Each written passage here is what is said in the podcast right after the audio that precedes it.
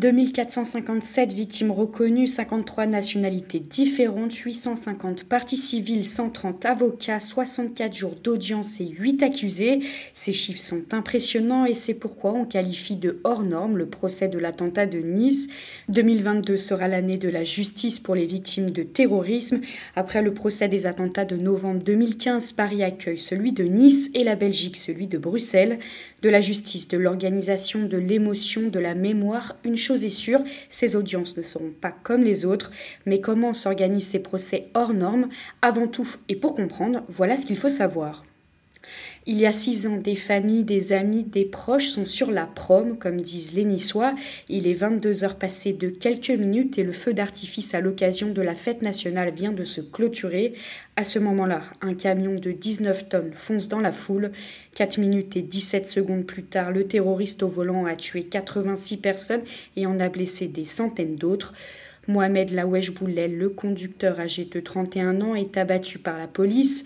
Depuis le 5 septembre, la Cour d'assises spéciale de Paris reçoit un procès sans l'auteur des faits, mais cela ne signifie pas sans accusé.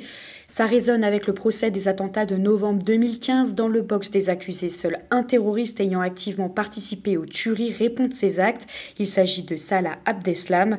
Les autres sont morts.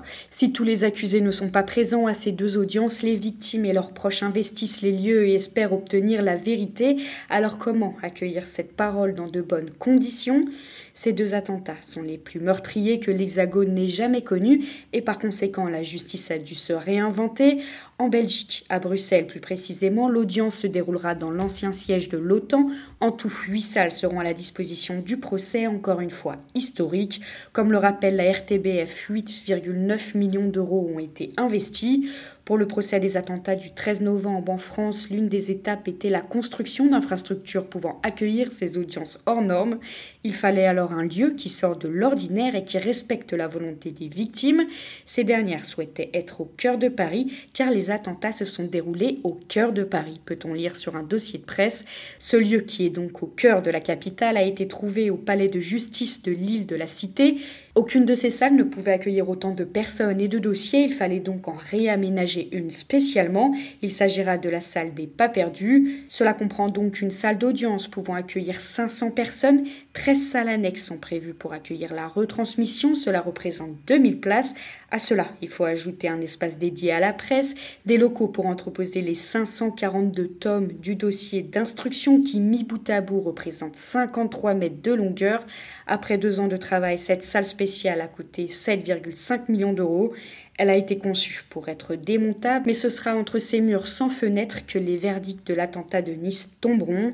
Mais pourquoi le drame n'est-il pas jugé à Nice? Vous vous en doutiez, si les infrastructures parisiennes n'étaient pas suffisantes pour accueillir le procès du 13 novembre, la préfecture des Alpes-Maritimes n'est-elle non plus pas préparée à une telle audience? Mais pour être honnête, ce n'est pas la seule et unique raison. En fait, il en existe une légale. Depuis 1986, les infractions à caractère terroriste sont jugées à la capitale. À cette époque-là, la France est touchée par une série d'attentats, qu'ils soient intérieurs ou extérieurs. L'objectif est de centraliser pour avoir une réponse territoriale homogène.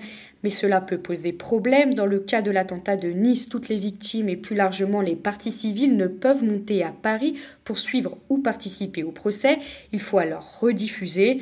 Pour ce faire, deux salles ont été aménagées au sein du palais d'Acropolis à Nice. L'une d'elles est réservée aux victimes et à leurs avocats, l'autre est destinée au public et à la presse. La circulation est pensée pour que les deux espaces ne se croisent pas. Malgré tout, les victimes disposeront d'identification visuelle. Si elles souhaitent parler à la presse, elles peuvent porter un cordon vert autour du cou et dans le cas inverse, il sera rouge.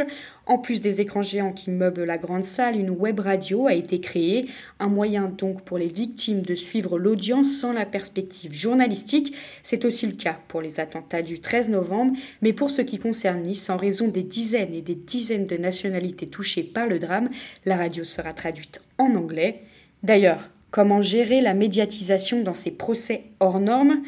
Outre-Atlantique, on suit le procès de Johnny Depp et Amber Heard comme une série télévisée. Il y a même des chaînes spécialisées dans la justice et les procès qui sont disponibles sur le câble américain. En France, il n'en est pas question. Historiquement, il était interdit d'enregistrer quoi que ce soit dans une salle d'audience, mais depuis la loi Badinter de 1985, cela est possible si et seulement si cela représente un intérêt pour la constitution d'archives historiques de la justice. Il faut donc que l'information circule, mais interdiction d'en faire un spectacle. La presse est donc conviée, par exemple pour le procès des attentats du 13 novembre, plus de 140 titres de presse ont été accrédités. Les journalistes, eux, ont l'interdiction d'effectuer des enregistrements et c'est d'ailleurs pour ça que les accusés ou les victimes sont dessinés. Le choix du média de diffusion, la radio, n'est pas du tout un hasard. Si les procès étaient filmés et retransmis, plusieurs questions pourraient se poser. D'abord, l'anonymat, celui des victimes, mais aussi celui des magistrats. Il est déjà difficile de témoigner lors d'un procès, de se replonger dans un drame, alors l'enregistrement d'images peut mettre mal à l'aise. À cela s'ajoute la possibilité de retrouver des images sensibles sur les réseaux sociaux, et c'est bien pour cela que seule une web radio a été mise en place.